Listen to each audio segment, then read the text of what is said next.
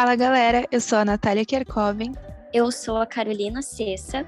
Eu sou a Camila Souza e esse é o Break Cultural, gravado diretamente de Porto Alegre. Quer dar uma pausa para ouvir cultura? Então, o nosso episódio de hoje é animações que marcaram a nossa infância. E eu nem sei dizer como surgiu a ideia desse episódio, mas ele surgiu e a gente está aqui para falar sobre tudo que a gente já assistiu quando éramos pequenininhas, que a gente acordava e ficava sentada na sala vendo TV. E Carol, Nath, vocês querem começar falando sobre os desenhos que marcaram vocês? Eu acho que é, para mim, falando, né, é impossível começar essa segunda temporada sem falar sobre Três Espias Demais. Não sei se vocês assistiam, mas o desenho passava, né, na, na TV Globinho, na Globo, e o desenho era surreal, né? Eram três adolescentes na escola e tudo mais. O único desenho animado em que as personagens principais trocavam de roupa mais de uma vez em um episódio. E o desenho era incrível e incrível. Eles agora querem, inclusive, né, voltar e fazer mais uma temporada de Três Espias Demais. Não sei se vai dar certo, mas o desenho original, que está, inclusive, disponível na Netflix, se eu não me engano, era incrível. Eu não sei se vocês assistiam Três Espias Demais, gurias eu assistia, eu amava. E eu, eu morava num condomínio, né? Eu sou de Uruguaiano, então lá eu morava num condomínio, assim, que tinha 12 casas. E aí eu lembro que, junto com meus amigos, a gente brincava de três espiãs demais. Eu não sei como que dava certo, porque a gente era, tipo, sei lá, seis meninas. Aí a gente repetia os personagens e imitava os episódios. Eu era Sam, inclusive. Vocês se denominam assim? Vocês gostavam de alguma em especial? Sim, eu assisti. Agora respondendo a pergunta da Nath, eu assisti muito Três Espiãs Demais. E eu lembro que eu também brincava com as minhas amigas. E a gente tinha até os anéisinhos, aqueles coloridos que elas usavam. Mas eu não consigo lembrar quem eu era. Eu sabia que eu era alguém, porque tudo que eu assistia eu gostava de dizer que eu era alguém, mas eu não consigo lembrar qual. Eu brincava também com a minha irmã e uma amiga nossa, mas eu confesso para vocês que eu não lembro com certeza quem eu era. Se eu era a Clover ou a Alex, mas eu era mais nova, né? Então eu ficava com a que sobrava mesmo. E, né, e tinha nessa mesma, mesma época, assim, uh, o filme As Panteras, que tem uma, uma história meio parecida, né? São, são três uh, mulheres, uma morena, uma ruiva, uma loira, o chefe é um homem, então, tinha essa brincadeira que acabava se misturando entre as duas coisas, né? E assistindo Três Pias Demais, tudo que eu queria na minha vida era ter os apetrechos que elas tinham, tipo aquele comunicador que parecia um espelho. Sim, eu Aquilo era sensacional. E agora eu não lembro, te cortei, Nath, porque eu não lembro se. Tu falou nos apetrechos ali, eu não lembro se eu, eu falei anel, mas não era anel, era relógio que elas usavam, né? Eu acho que teve que tinha episódios que elas tinham anel, elas tinham o cinto, né, no uniforme, a mochila que elas voavam. Então, tipo, tinha episódios, tinha alguns apetrechos, aliás, que eram fixos assim que elas tinham sempre, tipo a mochila, o comunicador e o cinto, né, porque fazia parte do uniforme, mas tinha outros que mudavam, tipo, tinha o batom, tinha um monte de coisa assim que era sensacional. Nossa, o comunicador era incrível, eu amava, gente. Era como se fosse um espelho de base, né, de pó, de maquiagem. Eu ficava, meu Deus, eu queria tanto um. E eu não lembro na época de vender brinquedo que fosse semelhante a esses objetos dela. Teria sido uma boa ideia? Também. Teria vendido bem? Mas eu acho que eu pegava coisinhas assim de, de maquiagem que era de, de abrir, igual esses. Uh embalagens de base, de pozinho e tal, e levantava no lugar que tinha um espelho ali, eu fingia que era o, o comunicador delas ali. Eu inventava uns brinquedos, porque realmente eu não lembro de, de encontrar para vender uh, itens personalizados assim delas. As primeiras influências de patricinhas, né, gente? Mas eu também não lembro de ter coisas assim. Acho que teria vendido muito, obviamente, assim, ia ter bombado mas também tem a questão de que, tipo, Três Espias Demais, querendo ou não, era um desenho. Era o, a série era de adolescentes, né? E era criança que assistia, então não sei uh, como seria essa questão. Porém, né, a gente tem vários exemplos de outras coisas que eram mais de adolescente, criança assistia, tipo Rebelde, que vendeu muito produto. Então, assim como a gente falou, né, em um episódio da primeira temporada sobre a questão de Marvel, Star Wars, eu acho que todo programa, assim, que pega um pouquinho a, na criatividade ou no afetivo das pessoas, ia vender muito. Eu acho que Três Pias Demais ia vender horrores de coisa. Esse comunicador, ou a mochilinha igual, que era uma mochilinha em formato de coração, com uma florzinha amarela, a gente ia vender demais, eu acho. Até quero pedir para os nossos ouvintes se alguém lembra ou se alguém teve algum desses itens personalizados das três pias demais, por favor, nos contem, porque a gente está aqui achando que não existe, mas quando vê, existiu e a gente nem está sabendo, né? Pode existir uma bolha, a gente está na nossa bolha e pode existir pessoas que tinham esses produtos, né? Então vamos pedir para o pessoal nos ajudar. E falando em itens personalizados, eu acho que todo mundo teve aquela identidade do Rebeldes, né? Eu tive. E a gravata também. Eu lembro que minha mãe comprou. Ah, eu adorava usar. Gente, eu tive a identidade da Roberta. Era minha favorita na época. Essa eu lembro que eu dizia, gente, eu sou a Roberta. Gente, falar de rebelde pega num ponto muito específico em mim, vocês sabem disso eu tinha as, as identidades, e além da identidade normal, tinha mini identidade, né? Eu tinha identidade, tinha mini identidade. E na Rebelde, acho que foi uma das maiores febres, né, nessa questão de produto, porque tinha muita coisa. Tinha uh, relógio, tinha chinelo, tinha sandália, tinha lençol de cama, toalha de banho. Acabei tinha de lembrar muito... que eu tive um boné também, de Rebeldes. Rosinha. Tinha bolsa. Tinha tudo. E aí era muito engraçado, né? Porque Rebelde teve três temporadas da novela, teve a série e depois teve a questão da banda. E cada uma dessas coisas, tipo, primeira temporada teve lá o seu álbum de figurinha, aí começou a segunda temporada, tinha lá o seu álbum de figurinha da segunda temporada. Tinha muita coisa, é surreal como, como RBD e Rebelde tirou dinheiro das famílias, né? Porque era muita coisa, muita coisa mesmo. As figurinhas, os álbuns de figurinha que vinha aquele monte de figurinha repetida. Ai, gente, me deu até saudade agora. Eu lembro que eu tive o álbum e, sério, até hoje isso foi uma coisa que me marcou. Faltou duas figurinhas para eu completar. Gente, que raiva que eu fiquei na época. Eu lembro que eu não consegui completar o álbum. O álbum tem uma história muito engraçada aqui, porque assim, como a minha irmã também gostava, nós duas tínhamos o álbum, né?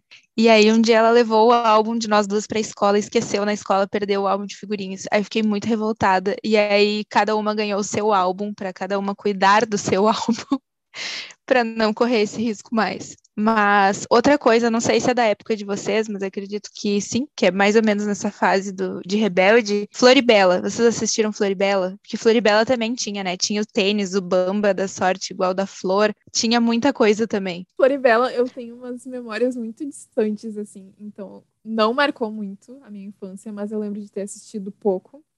E eu também não lembro de ter produtos assim como eu tinha de Rebelde. Uh, não, não é algo assim que eu posso dizer, ah, eu assistia muito, gostava, porque eu lembro que existia, eu assistia um pouco, mas não sei nem contar a história, realmente não lembro. É que Floribela também tinha questão de ser na Band, né? E a Band não tinha muito esses programas, assim. Eu lembro de ter assistido algumas coisas na Band, tipo Floribela, assisti Quase Anjos, depois veio Isa TKM, Violeta, mas eram poucas coisas, né? E a Band realmente nunca foi uma emissora que era muito focada nesse público mais novo então né? Eu nem sei como que eu caí lá em Floribela um dia. Mas falando, falei, citei Violeta, vou até perguntar para vocês, gurias. Não sei se vocês assistiram Violeta, eu nunca assisti, sabia que passava, mas dizem que Violeta é a, a divisão, né, da Disney. Tudo que veio antes de Violeta é muito bom na Disney e tudo que veio depois é meia boca, assim, questão de série, porque antes de Violeta a gente teve Hannah Montana, teve Feiticeiros de Waverly Place, As Visões da Raven, e depois eu não consigo nem citar alguma série porque tudo flopou, né? Né? Esses que tu mencionou agora, antes de Violeta,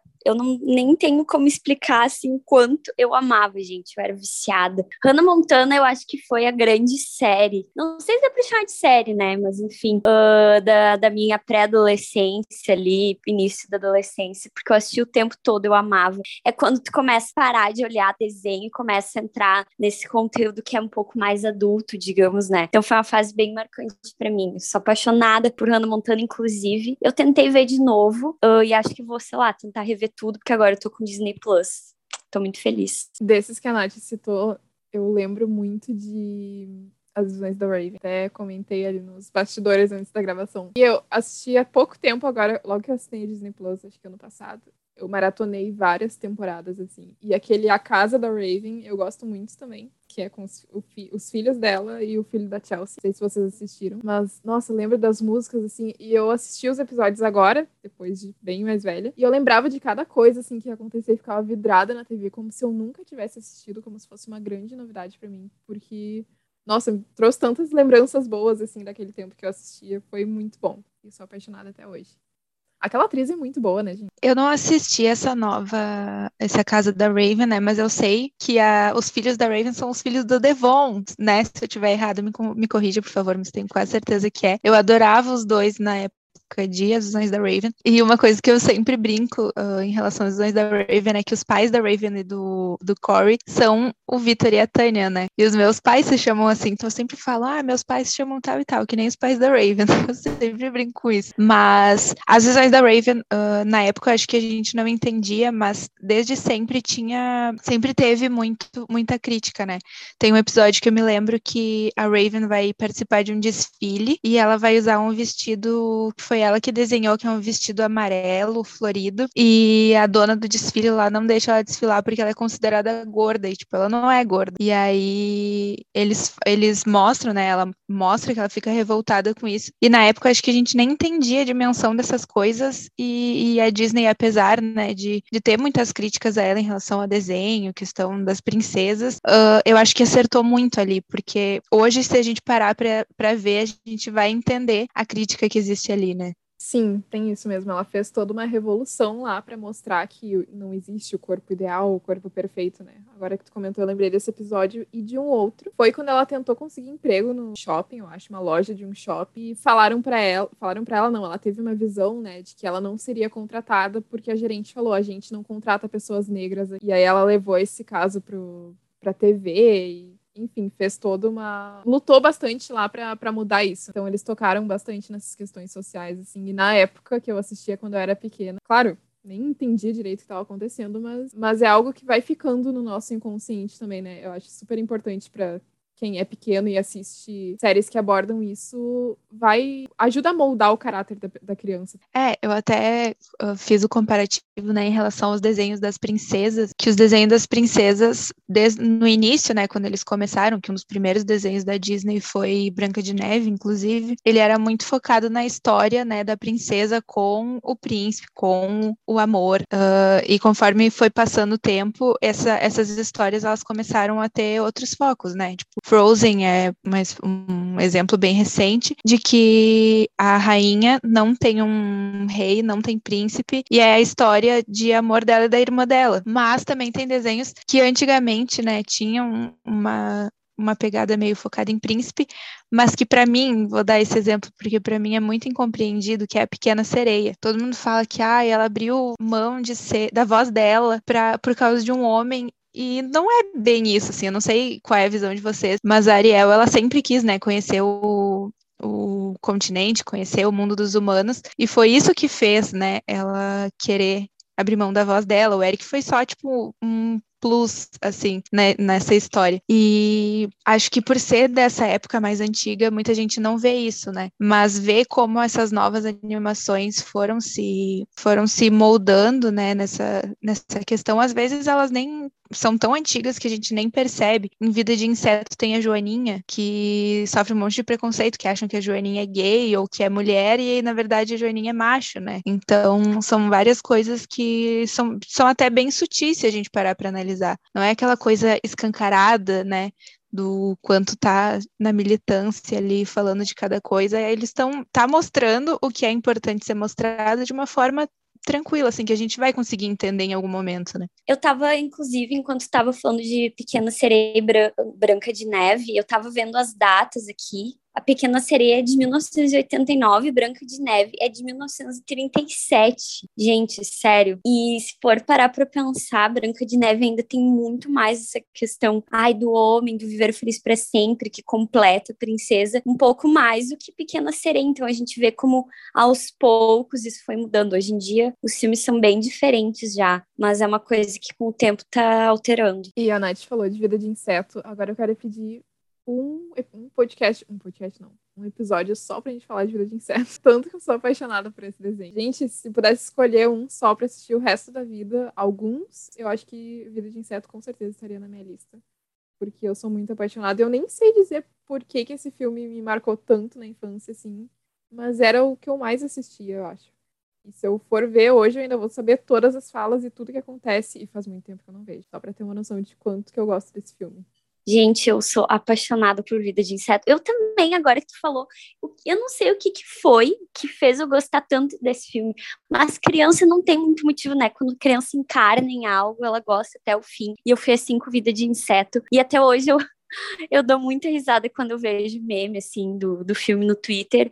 E eu adoro quando as pessoas ficam brincando que é uma análise uh, esquerdista e marxista o filme, porque eles se revoltam contra o grilo lá, né?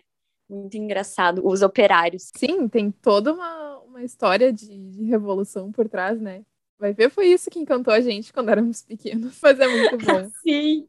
E realmente, ele não marcou só a gente, pelo jeito, né? Porque ainda tem muitos memes sobre isso. E é um filme super antigo. Falando em não saber, em não saber como, como gostou tanto e que criança sempre se prende a tudo, preciso comentar nos bastidores também a gente estava falando sobre essas, essas produções que a gente assistia. E aí a gente citou a Disney, né? E as séries da Disney, e eu falei da série dos Jonas Brothers. Na época uh, que passou, eu não tinha Disney, então eu assistia o que passava na TV Globinho especial de sábado. E eu adorava Jonas Brothers, a banda. E aí eu assinei Disney Plus e fui assistir a série. Gente, realmente, criança se prende a qualquer coisa, porque aquela série é muito ruim muito ruim mesmo, não tem explicação, sabe? Diferente de Vida de Inseto, que é um filme muito legal, muito bom, e que tem essa crítica que as gurias falaram, uh, tem tanta coisa que a gente se prende que é tão ruim e não tem como explicar o quão ruim aquilo é. é. É bizarro isso. Nossa, agora que tu falou, eu não consigo lembrar de algo que eu tenha visto quando era pequena, aí fui assistir de novo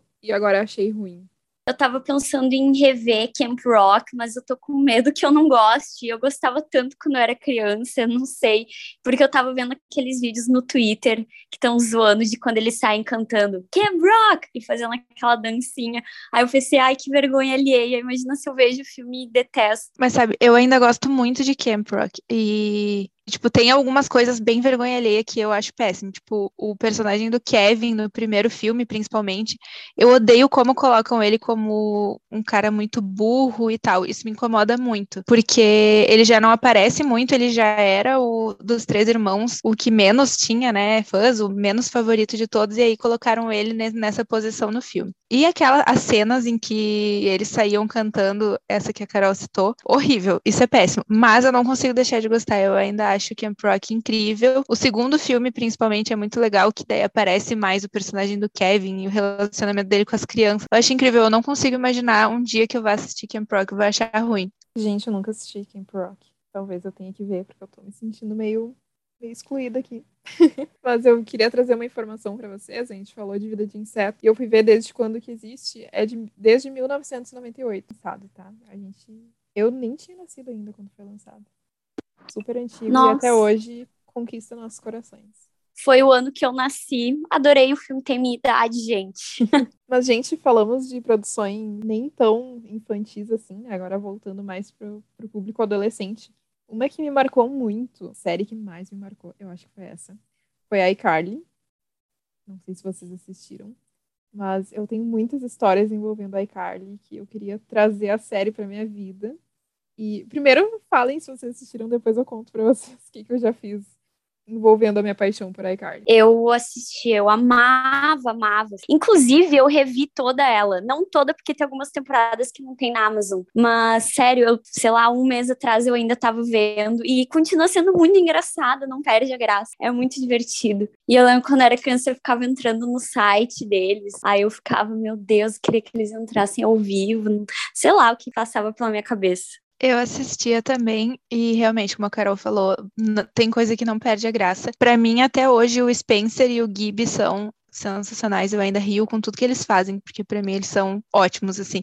Gosto da Carly, gosto do, da Sam, gosto do Fred, mas para mim os dois são, tipo, o ponto alto de iCarly. Eu gostava bastante, não assistia tanto, porque, como eu já citei em um outro episódio, eu era muito, muito, muito ligada no SBT, então eu via muito mais as coisas de lá, mas eu assistia iCarly. Mas agora eu fiquei curiosa, Camila, tu tinha um canal no YouTube? Sim, gente, eu tinha um canal no YouTube com o quê? 10 anos? 9 ou 10 anos, que era a época que eu assistia iCarly. E eu convidei alguns, alguns não, eram dois ou três.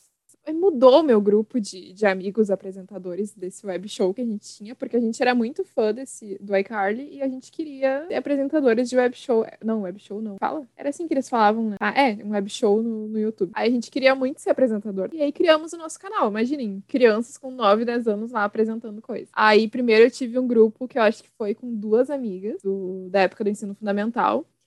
E a gente chamou de Divetube, gente. Divetube, porque juntava diversão com YouTube. Sério, as ideias.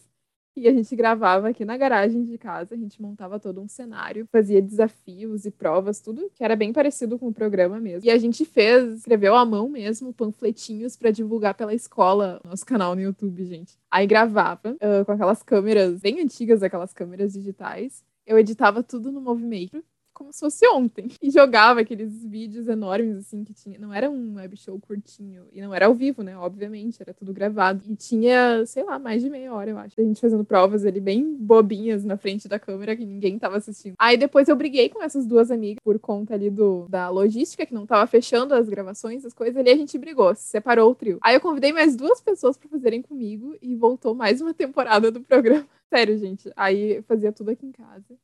E era isso, eu já fui apresentadora com 10 anos, gente. E ninguém assistia, não tinha audiência nenhuma, era só por diversão mesmo. Que legal! Gente, já tinha algo jornalístico aí, né, de certa forma. E olha só, tu ainda tem esses vídeos, eu queria muito ver, me manda, por favor, se tu tiver. Nossa, eu fiquei com tanta vergonha depois de alguns anos que eu via aquelas coisas que eu fazia, eu apaguei tudo, não deixei um vestígio disso na internet. Mas eu tenho fotos dos bastidores dos cenários que a gente montava, que a gente pegava, tipo, isopor, tinta, tudo que tinha assim, para fazer um cenário bem coloridão para escrever o, o, nome do canal. Daí, eu acho que eu tenho fotos disso ainda que eu não devo ter apagado, mas as coisas no YouTube e na internet já foram tudo. Nossa, bem capaz que eu ia deixar. Enquanto tu falava, a minha cabeça ficou tentando imaginar a abertura desse, desse web show com a música do iCarly. Juro que a minha cabeça ficou imaginando isso. Mas nessas coisas de passar vergonha, eu, eu, eu também agora vou ter que me defender que eu não passava vergonha assim de graça, passava vergonha por nota na escola. Mas na, no ensino médio, para vocês terem uma noção de como eu gostava da RBD, nas aulas de espanhol eu tinha um grupo de colegas que gostavam muito de fazer vídeo e editar e tal. E aí a gente fez no segundo ano um vídeo uh, imitando um show do RBD e aí tinha que cantar, né? Eu sou muito cantora, como vocês devem imaginar, cantando RBD. Eu era loira na época, então eu fui a Anaí, que era a. E a minha mãe fez uma roupa igual a que ela usava no show que a gente imitou, que era uma saia roxa com amarelo e um top roxo com amarelo, com uma estrelinha pendurada. E a minha mãe fez a roupa igual pra eu, pra eu fazer o vídeo. E depois disso, eu ainda fiz um outro vídeo que aí a gente fez uh, como se fosse um The X Factor. E eu cantava Salva-me em cima de cadeiras. Então eu me reconheço muito nessa coisa de passar vergonha. Meu Deus, Nath, eu adorei. Quem imaginaria a Nath cantora, gente? Muito bom, sério. Eu adorei que essas nossas paixões de RBD e iCarly influenciaram tanto que a gente queria trazer para nossa vida, mesmo que fosse para passar vergonha. Eu tô tentando lembrar. Eu já passei diversas vergonhas, mas acho que inspirado em série e música, assim, não consigo lembrar nada. Eu sei que eu pedi para minha mãe um karaokê. Eu lembro que teve uma época que bombava muito karaokê, assim. Bem quando eu tinha uns 7, 8 anos, eu acho. E aí eu cantava também, assim, me inspirava, né? Em RBD, eu amava. Então, mas nenhuma vergonha assim foi gravada, né? E essa questão, né, que a gente falou sobre uh, essas coisas na internet, enfim, uh, a gente sempre falou ao longo da primeira temporada inteira sobre o acesso à internet, né, a democratização ao acesso à internet. E é muito legal quando a gente vê uh, como essas coisas que fizeram parte da nossa infância continuam vivas, né? Tipo, a Carol e a Camila falaram sobre os memes de vida de inseto, tem a série 13 é Demais, que é uma série bem antiga dos anos 80, tem memes que, que tem até hoje nas redes sociais. Uh, a própria, né, essa questão que eu citei da volta de Três Espias Demais é algo que se vê muito por causa da internet. E aí agora eu vou ter que falar sobre isso de novo, gente, que é Rebelde, né? Rebelde teve ganhou uma série, uma continuação na Netflix. E de início ela não foi muito bem recebida assim pelo, por grande parte dos fãs da RBD, né? Porque ficaram, ai, mas não tem como substituir, quando na verdade a, a série ela é justamente o contrário, né? Ela é muito uma homenagem, porque não é uma nova versão, é uma continuação. Então é muito legal ver isso, né? E como essas coisas que a gente acompanhava, elas se, se mantêm. Uh, High School Musical é uma coisa que até hoje muita gente fala, e querendo ou não, acabam surgindo novos fãs por essa, essa questão, né? Por causa da internet, de como as pessoas que viveram aquela época ainda falam disso. Eu acho isso muito legal, porque a gente vê que não é uma, algo que vai ficar vivo só na nossa memória, sabe? Ah, agora que tu falou de Rebelde, Nath, eu tava lembrando que eu gostava muito de Rebelde, esse que é a versão que tu gostava, né? Mexicana também. Só que depois eu tenho mais lembranças de quando eu assistia Rebelde brasileiro, né? Que teve aquela novela na Record, e aí depois teve a banda, inclusive o Arthur Aguiar, que participou, está no BBB. E ele tava relembrando uh, sobre a novela, acho que foi ontem, ontem, ontem lá, contando pro pessoal da casa como que foi, quem participava com ele da banda e tal. E eu fiquei lembrando de como eu era muito fã também, sabia todas as músicas, inclusive o meu interesse por música surgiu muito a partir da novela. Eu lembro que eles ficavam, eles tinham um porão que eles tinham que se esconder na escola para poder cantar, e a partir daí que formou a banda. E aí no Twitter, todo mundo que assistia falando também, ah, gente, tô emocionada com o Arthur, eh, lembrando das coisas de Rebelde e tal. E foi muito bom ver isso, ver outras pessoas que estavam naquele momento nostalgia também junto comigo me senti acolhida. E é, realmente é muito legal ver que essas produções acabam fazendo parte da gente, né? Não, não foi porque elas acabaram que elas deixaram assim de existir na lembrança também. É muito legal ver isso. Sim, é muito legal uh, conversar com pessoas da, da mesma geração, assim, que a gente assistiu as mesmas séries, os mesmos filmes. E é tão bom relembrar, assim, porque, ai, gente, eu era tão feliz. Eu ainda sou, né? Mas criança não tem nenhuma preocupação, a gente fica ali vendo desenhos, séries, se divertindo. Então é muito bom conversar com outras pessoas que viveram isso também, trocar essas ideias e ver que as séries, séries e filmes e tal, antigos continuam sendo explorados. É muito bom. Gurias, agora tem um desenho que a gente não comentou, e eu, eu lembrei quando vocês falaram das Três Espiãs Demais, que é o Clube da Win. Vocês assistiram? Que teve uma nova versão no Netflix, né?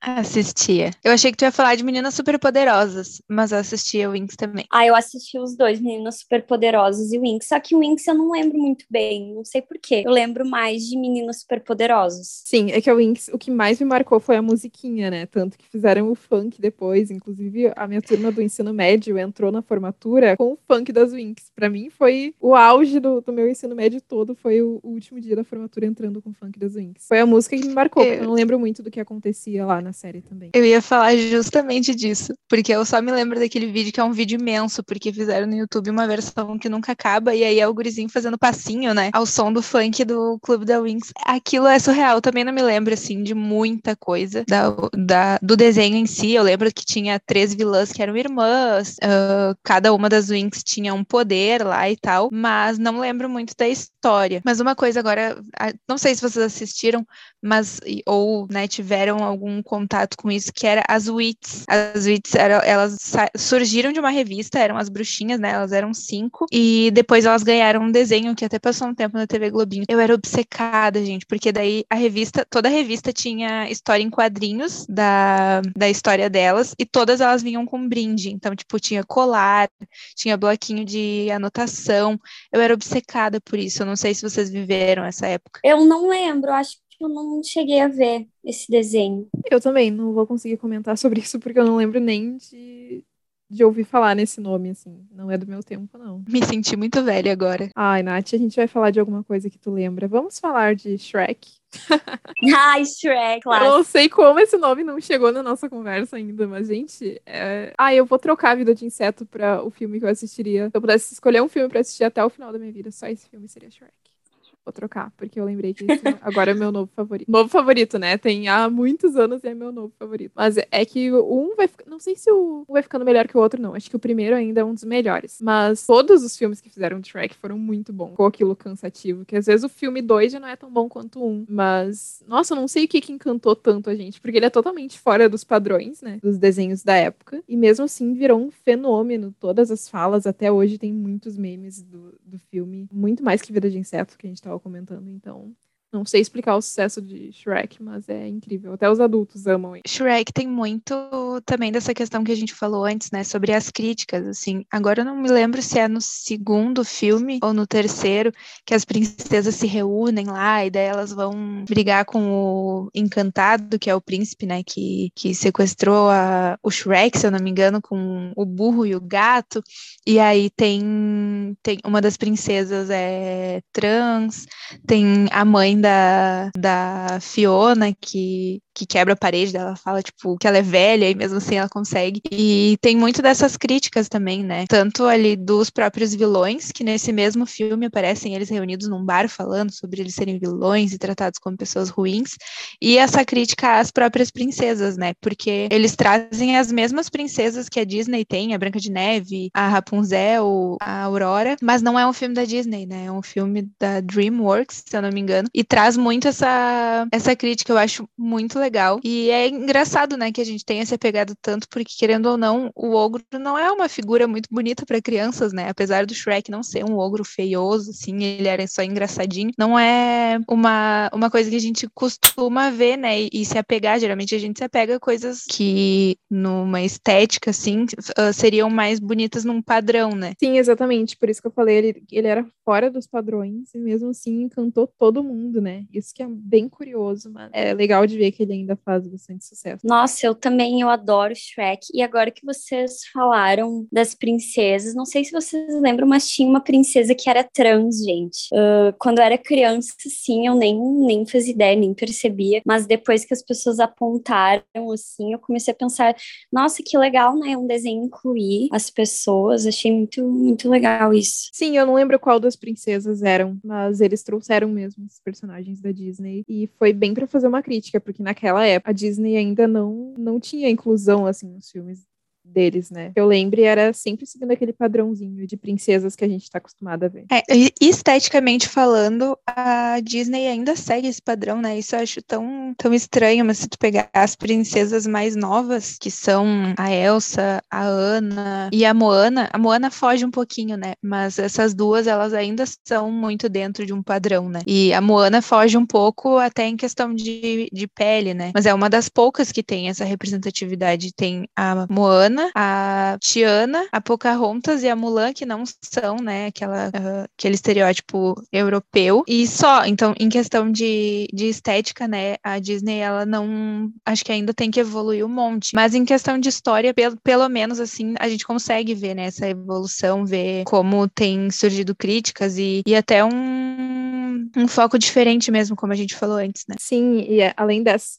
tem a Princesa Valente, né? Que é aquela ruivinha. Ah, sim, a Mérida. Isso, não é. Esqueci o nome dela, mas é essa aí. Então, para finalizar, eu quero trazer o último filme que eu acho que, assim, ó, é um dos que eu tenho o maior carinho possível. Eu não sei se vocês já viram, mas é o Diário da Barbie. E por que que eu gosto tanto? Eu viajei com minha mãe, eu morava em Uruguaiana, então é perto ali do Uruguai e tal. E eu viajei para lá e aí a gente achou o Diário da Barbie. Pesquisem, gente, Diário Barbie com chave. Eu tinha uma pulseira e a pulseira magneticamente quando tu passava abrir o diário. O diário era maravilhoso, gente. Então acho que esse é um dos filmes preferidos da minha infância, Diário da Barbie. Uh, eu tinha até um dos itens, assim, do filme, então era muito legal. Eu tenho até hoje, inclusive, porque eu gosto de ficar lendo os diários antigos que eu escrevia. E é isso, a Barbie entregou tudo, né, gente? Eu adoro os filmes da Barbie, eu amava. Agora que você falou em Barbie, eu quero falar do meu amor por Barbie e o Castelo de Diamante. Ah, é um filme muito sobre amizade, então acho que ele foi meu favorito durante muito tempo. Aí elas tinham aquele colarzinho de diamante, e aí eu fiz um improvisei um com uma amiga minha da época também. Cantava todas as musiquinhas. Eu acho que de todos os filmes da Barbie que eu assisti, esse é o meu favorito. O Diário da Barbie eu não lembro de ter visto, não me marcou muito. Mas esses que falavam muito sobre amizade eram um lugarzinho especial no meu coração. Amo e sei as músicas até hoje. O legal do Diário da Barbie é que a personagem tocava guitarra, gente. Então ela era muito maravilhosa, assim. Ela era adolescente, tocava guitarra, tinha os amigos dela. Sério, retratou muito bem, assim, como eu me imaginava adolescente, porque eu via com 10 anos eu pensava, nossa, eu quero ser assim quando eu crescer, sabe? Era bem engraçado. Eu não me lembro de muitos filmes da Barbie, tipo, eu lembro de ter assistido, mas eu não lembro da história de muitos. Mas acho que o meu favorito, né, do que eu consigo me lembrar era o Barbie Quebra-Nozes. Mas a gente falou tanto, né, a gente sempre acaba falando sobre essa questão de diversidade, nesse episódio a gente falou bastante também. A Barbie, apesar dela ser também aquele padrão estético, né, todo mundo fala mal da Barbie, mas a Barbie, ela é incrível, ela tem muitas profissões.